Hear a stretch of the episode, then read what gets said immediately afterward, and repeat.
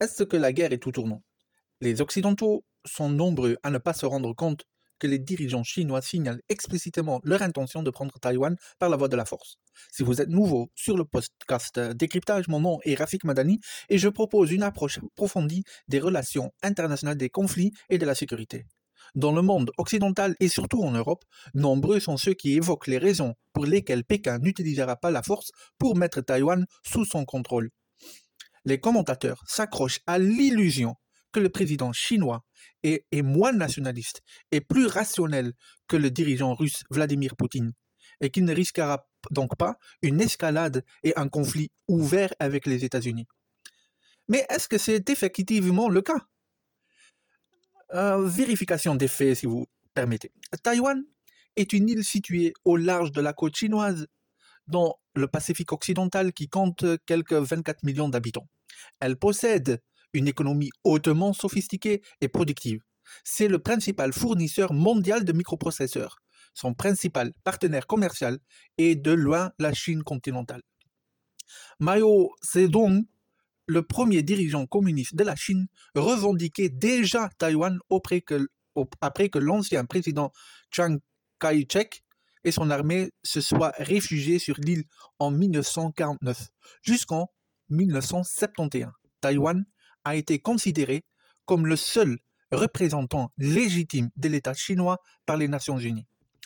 Après la mort de Mao, euh, Deng Xiaoping, grand réformateur et ingénieur de la réussite économique de la Chine, a inventé le principe un pays, deux systèmes. Pour intégrer progressivement Macao, Hong Kong et Taïwan, Hong Kong et Macao ont été intégrés avec succès dans le cadre des deux systèmes. Avec des avantages pour les deux parties, Taïwan, cependant, a défendu sa souveraineté et son système. Plus récemment, le président chinois a supprimé le principe des deux systèmes à Hong Kong. M. Xi a bouleversé le trajectoire initié par Deng Xiaoping, acquérir force, puissance et prospérité tout en gardant un profil politique bas. L'objectif était de stimuler l'économie et la technologie tout en améliorant les relations internationales et les capacités de défense. Désormais, le nouveau dirigeant se concentre sur le pouvoir, le nationalisme et l'idéologie communiste. Il a supprimé la limite de 10 ans pour son mandat, introduit des conférences sur ses déclarations et ses opinions dans les écoles et restreint l'enseignement de l'anglais. Ces politiques s'avéreront très probablement préjudiciables à long terme. La préférence actuelle du Parti communiste chinois, PCC, pour une plus grande intervention de l'État dans l'économie et des privilèges supplémentaires pour les entreprises publiques se tournera certainement contre lui. Toutefois, toutefois, cela peut aider Pékin à atteindre ses objectifs politiques à court terme. Mais il y a également des objectifs militaires. Pour le PCC, Parti communiste chinois, la modernisation de la défense et du secteur naval est une priorité absolue. Depuis quelques années, le président Xi augmente la pression sur Taïwan. La, comité centrale du PCC a récemment publié un nouveau livre blanc intitulé La question de Taïwan et la réunification de la Chine dans la nouvelle ère.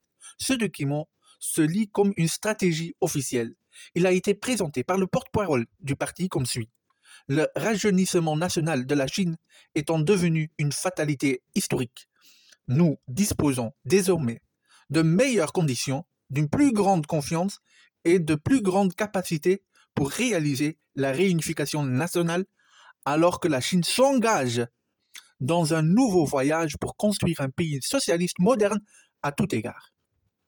Il est nécessaire de publier un nouveau livre blanc sur la réunification nationale. La formulation inévitable historique envoie un message très fort, sans possibilité de faire marche arrière. Dans les documents officiels précédents, la réunification avec Taïwan était décrite comme un processus pacifique. L'option un pays, deux systèmes était envisagée. Le bien fondé de cette option est aujourd'hui remis en question. Il n'était pas question de présence militaire et une administration indépendante étaient envisagées. Cette position est complètement renversée par ce livre blanc qui expose, qui expose clairement que l'occupation militaire est justifiée si la réunification ne peut être réalisée autrement. Le nationalisme est un thème clé et le mot un seul son sont utilisés pour décrire les liens entre Taïwan et le continent. En fait, le président Xi se retrouve aujourd'hui dans la position partiellement auto-infligée de devoir réintégrer l'île. Trouver un moyen de reprendre cet objectif sera difficile, étant donné la mesure dans laquelle son gouvernement a endoctriné le peuple et l'élite politique. Il existe d'autres raisons qui pourraient contraindre Beijing à agir par la force. La Chine est empêchée d'accéder à l'océan Pacifique ouvert par ce qu'on appelle l'anneau de défense américain, formé euh, par le Corée du Sud et le Japon au nord, en passant par Okinawa, Taïwan, les Philippines et le Vietnam au sud. Ces pays sont tous des alliés des, alliés des États-Unis, à l'exception du Vietnam. Mais Hanoi collabore étroitement avec Washington pour contenir Beijing. Si la Chine a l'intention de défier l'hégémonie américaine, elle a clairement l'intention de la faire. Elle devra percer cet anneau. La prise de Taïwan servirait cet objectif.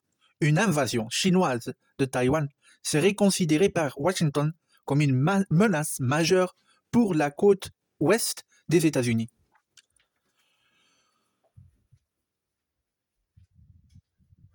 Le monde se fragmente en raison de cette rivalité. La Chine freine le tourisme. Son plan clairvoyant de mise en œuvre d'une économie circulaire pourrait aussi se doubler d'une économie de guerre. Dans le sud du monde ainsi qu'en Asie centrale, la Chine accroît son influence euh, non seulement en termes de présence économique et diplomatique, mais aussi de puissance navale et militaire. La Russie, désormais isolée sur la scène internationale, sur la scène mondiale, est devenue très proche du camp chinois. En tant que premier fournisseur mondial de puces électroniques, Taïwan est un prix attractif, surtout à court terme.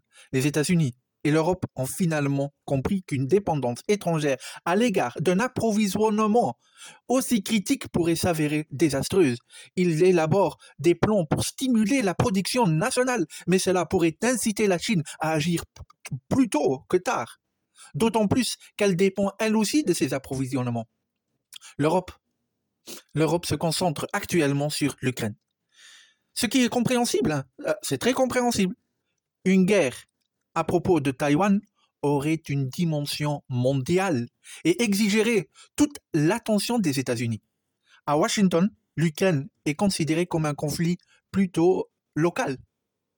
Les pays européens doivent se préparer. Si un conflit éclate dans le Pacifique, la charge de soutenir l'Ukraine sera déplacée. Les États-Unis ne resteront pas avec nous. Les États-Unis attendent également de Berlin, Paris, Londres et d'autres qu'ils interviennent. La fin de l'histoire et l'avenir démocratique mondial pacifique de François Fukuyama se sont révélés être des illusions. Le choc des civilisations de Samuel Huntington semble l'emporter. Merci pour avoir écouté.